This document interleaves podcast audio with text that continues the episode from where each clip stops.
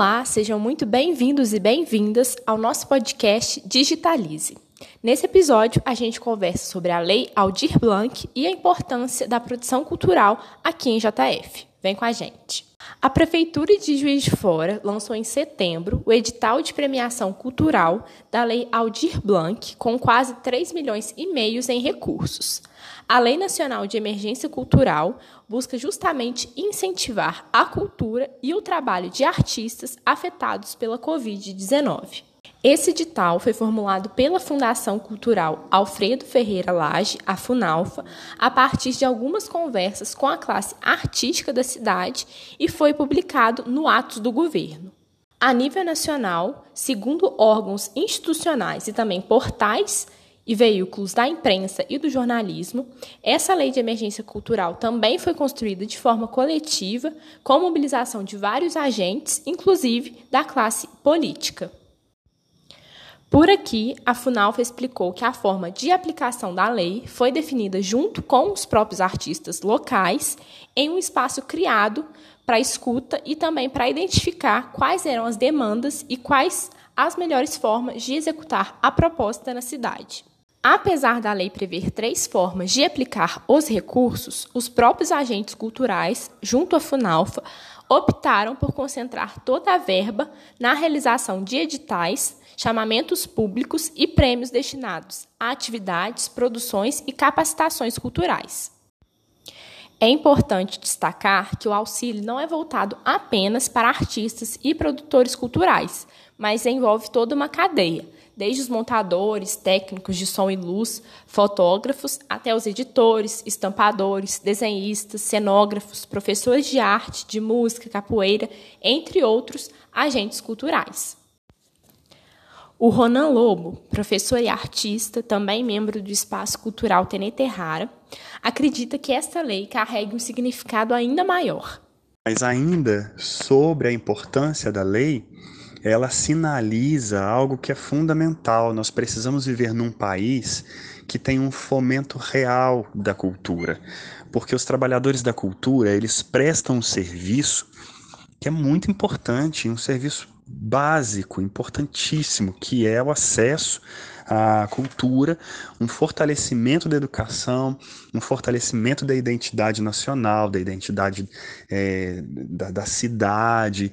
E aí nós contribuímos com uma série de coisas e ao mesmo tempo para a gente desenvolver o nosso trabalho, a gente precisa pagar muitos impostos, fazer um sacrifício muito grande, usar muito a nossa criatividade para existir. Então, manter um espaço aberto não é simples, não é fácil. O artista no Brasil precisa de um esforço sobre-humano para se manter artista. A maior parte da nossa classe precisa trabalhar em outros lugares para conseguir produzir arte. Então, a gente precisa muitas vezes sustentar a nossa arte com trabalho realizado em outros lugares. Infelizmente, a gente vê aí muitas pessoas e, e setores descredibilizando a arte, que é algo tão fundamental para a humanidade. Sem arte, nós não estaríamos aqui, né? Sem arte, nós não sobreviveríamos. É, faz parte da nossa necessidade e da nossa forma de estar no mundo. Então, a Lei Aldir Blanc é apenas um pontinho para confirmar e para nos mostrar que é muito importante políticas públicas que auxiliem os espaços, até porque esse, essas iniciativas, esses espaços, eles estão contribuindo efetivamente para a mudança social, para a mudança para o bem da nossa sociedade. A dona Adenilde Petrina líder comunitária do bairro Santa Cândida e produtora cultural na cidade desde a extinta rádio Mega FM, participou da Lei Aldir Blanc e reforça sobre a importância do acesso à cultura em um momento brasileiro tão conturbado em que os artistas vêm sofrendo tantos retrocessos e ataques. A importância dessa lei é, para as comunidades, principalmente assim, olhando, olhando assim a minha comunidade, eu acho importante porque ela ajuda a, assim, a, preservar, a se manter e a gente fazer a cultura que a gente está sempre acostumado a fazer durante um ano aqui na comunidade e que é muito importante né, para as comunidades de periferia, a preservação da cultura, a divulgação da cultura, no caso da gente, e que é a cultura hip hop. Então, a gente divulgar o que é a cultura hip hop, é, chamar mais militantes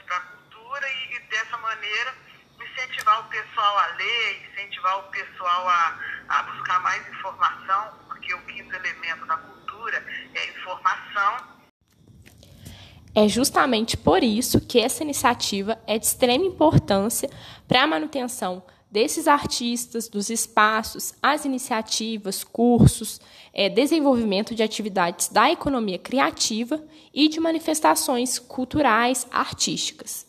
A lei e toda a mobilização que houve a partir dela também trouxe à tona um assunto muito recorrente: a cultura como movimento de resistência. Ela tira do artista o holofote e o coloca sobre cada um de nós. Na carta de intenção da lei, por exemplo, é dito que não seria preciso uma resistência cultural se o setor não tivesse apoio, reconhecimento e o respeito que merece. Daí a música que ilustra o edital, Resistência Cultural, do Marcelo D2 e o Gilberto Gil.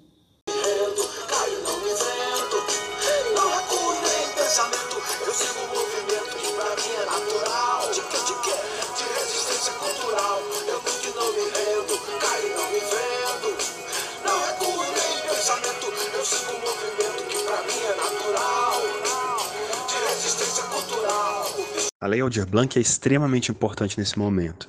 Nós estamos vendo vários colegas fecharem seus espaços porque a pandemia foi muito difícil para que a gente pudesse se manter. Nós estamos é, necessitando desse auxílio porque se ele não viesse, possivelmente nós não continuaríamos. Ah, o sacrifício que nós estamos fazendo para manter os espaços de cultura é, ainda abertos, ainda de pé, ainda existindo, é um, é um exercício, um esforço muito grande para todos. E isso eu falo por mim e pelos meus colegas, não só da associação do TNT Rara, mas de outros grupos e, de, e companheiros e amigos de outros lugares, de outros grupos, de outras casas, de outras iniciativas que também estão passando muita dificuldade, porque nós fomos os primeiros a parar e seremos os últimos a voltar da forma como a gente é, imagina que será um retorno no futuro, né? Uma live e também um manual foram lançados pela Funalfa para conversar, informar e tirar as dúvidas sobre a lei e quem tinha direito de participar. Uma coisa que eu acho muito importante destacar é o Conecta. O Conecta é uma iniciativa da Funalfa de reuniões com a classe artística, que eu acho que é uma iniciativa muito importante e que realmente nos conecta e nos faz nos conhecermos, dialogarmos melhor. Então, acho que o que aconteceu nesse processo da Lei Aldir Blanc foi muito importante porque foi a partir de muitas reuniões realizadas com a, a, o, a Funalfa, com as pessoas que participam, que estão à frente da organização da Funalfa. E foi interessante porque a partir dessas reuniões é que foi estruturado um, um, um edital. Não, não foi um edital que apareceu aleatório, sem nenhuma preparação e sem nenhum conhecimento da população e das pessoas que estavam que estão envolvidas e que necessitam desse auxílio nesse momento. Eu acho que a Funalfa foi muito cuidadosa, as reuniões foram muito interessantes, tudo foi muito bem feito. Assim como qualquer outra iniciativa ou projeto, a Lei Aldir Blanc também recebeu algumas críticas por parte dos movimentos sociais, culturais e órgãos envolvidos no processo. Para a gente ter ideia, em São Paulo foi questionado a universalidade da aplicação da lei, sugerindo que os profissionais da cultura popular não foram beneficiados, ou seja, teria ocorrido uma classificação elitista. No Rio Grande do Sul, o período curto de inscrição dos projetos também foi um problema, segundo os artistas. Além disso, uma possível competição entre os produtores de cultura foi um ponto de discussão a nível geral nas cidades que foram contempladas. Você chegou a perceber ou até mesmo acompanhar e ouvir né, de outros artistas é, essa discussão a nível local, Ronan? Eu acredito que possa ter havido algum descontentamento, mas a, o processo da lei foi muito claro. E o processo que a Funalfa optou também foi muito claro. Então é, é muito difícil ter alguma crítica a esse processo, não porque nós ficamos em primeiro lugar, mas pela clareza dele. Foram muitas reuniões, foi um edital muito claro, onde você tinha oportunidade de dizer tudo aquilo que você desenvolve, quais são os seus trabalhos. Então, não teve muito. Eh, nós não tivemos dificuldade em, em, em então nós não tivemos a dificuldade de dizer a verdade, de dizer aquilo que é feito. O que aconteceu é que algumas pessoas se confundiram com algumas coisas relacionadas a, a MEI, a CNPJ, CPF tudo mais. E isso daí, até para isso, foi possível consertar e cuidar. Eu, eu percebi é, principalmente da Funalfa, um processo de muito acolhimento e cuidado na, na, na condução, inclusive na documentação. Né? Nós mandamos tudo certinho, estava tudo correto, nós não tivemos que fazer nenhuma alteração nem mandar nada é, para corrigir, estava né? tudo corretinho. Mas eu sinto é, a parte, a, através das próprias reuniões, né, e de colegas que me, me falaram que eles foram extremamente solícitos, então é, não, correu de uma forma muito tranquila, correu de uma forma muito, é, onde eles puderam auxiliar muito. Então, infelizmente, não tem como aprovar todo mundo, não tem como ajudar a todos nesse momento seria extremamente necessário uma segunda é, um segundo lote, um segundo momento da Lei Aldir Blanc, esse dinheiro, por mais que alguém possa atingir o teto, a gente tem que lembrar que se o teto, teoricamente, é 15 mil reais, para um espaço, por exemplo, como o nosso, que está fechado, pagando aluguel, luz, os impostos todos, inclusive ECAD e, e, e, vários outros impostos que um espaço cultural precisa pagar. É, se a gente coloca isso na ponta do lápis, 15 não, mil não paga. Março, abril, maio, junho, julho, agosto, setembro, outubro, novembro, será dezembro, possivelmente será janeiro. A, a abertura é muito tímida, a possibilidade de fazer alguma coisa ainda é muito tímida. Então, é, a lei é muito importante, é fundamental, mas ela ainda é, é, é, necessário que haja mais. Seria importante que tivesse um segundo momento da lei Aldir Blanc. Isso não é dinheiro doado. Eu acho que é um dinheiro de reconhecimento pelo trabalho prestado. É um dinheiro de reconhecimento porque nós estamos contribuindo para que é, a governança atinja um objetivo que é um, um objetivo básico um objetivo que é um direito humano, que é o direito à cultura. Né? É importante a gente sempre reforçar que o, que o nosso trabalho é um trabalho que realiza um direito humano, um direito, um direito necessário, né? que está na Constituição e que é importante que seja valorizado. Então, esse dinheiro é pouco perto daquilo que todos os nossos colegas de Juiz de Fora né, e do Brasil, mas pensando na nossa cidade, é muito pouco para tudo que é realizado aqui. E é uma pena que a nossa cidade esteja assistindo ainda é, muitos espaços, muitas casas, muitos grupos encerrando suas atividades porque não tem como se manter. E é muito importante que a gente tenha uma consciência de que é necessário cuidar para que esses grupos não, não, se, não, não, não acabem, para que esses espaços não, não fechem, porque é fundamental que a gente tenha um circuito cultural forte e potente.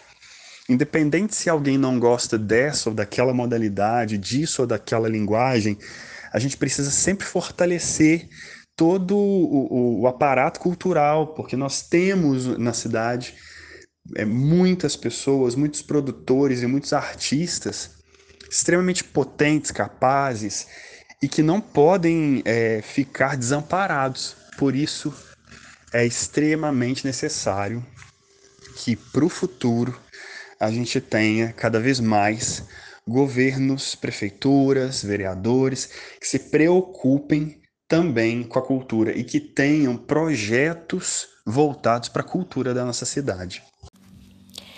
Em JF, entre mais de 700 inscritos, foram aprovados 509 proponentes, outros 125 reprovados e 77 desclassificados. O projeto do Ronan foi um dos aprovados e eu queria te pedir para que você contasse agora um pouquinho para a gente sobre o projeto de vocês. Nosso projeto é, é, é aquilo que o TNT Rara é.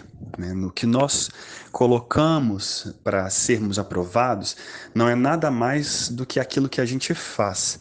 Nós temos muitas frentes, nós trabalhamos fortalecendo vários grupos, fortalecendo vários outros espaços, nós trabalhamos com o cuidado de dar uma atenção especial e trabalhar em função de comunidades, da população negra, da população indígena, recebendo grupos que vêm de outros estados para trazer para a gente conexão, contato, conhecimento de outras etnias também não só a etnia Teneterrara. Então é o que a gente apresentou como proposta é a continuidade desse espaço, que é um espaço que tem um, um trabalho de fortalecimento de várias áreas. Não é à toa que nós é, completamos quase todos os quesitos, né? A nossa pontuação foi alta, foi primeiro lugar, né, na, na, na classificação. Não foi à toa, porque nós realizamos muitas coisas e, e estamos, somos um espaço tanto de fruição como de educação. Então, ao mesmo tempo que nós é, é, ajudamos pequenos grupos de teatro a terem espaço para ensaiar, começarem os seus projetos, nós também recebemos grupos de é, como Força Trans, que agora é o Resistência Trans, grupos indígenas e vários outros grupos e várias outras é, realidades que precisam ser fortalecidas. Por hoje a gente fica por aqui, agradecendo a dona Denilt e ao Hanan por terem conversado com a gente e também a você, nosso ouvinte e nosso ouvinte, pela escuta generosa. A gente se vê no próximo episódio do Digitalize. Até mais!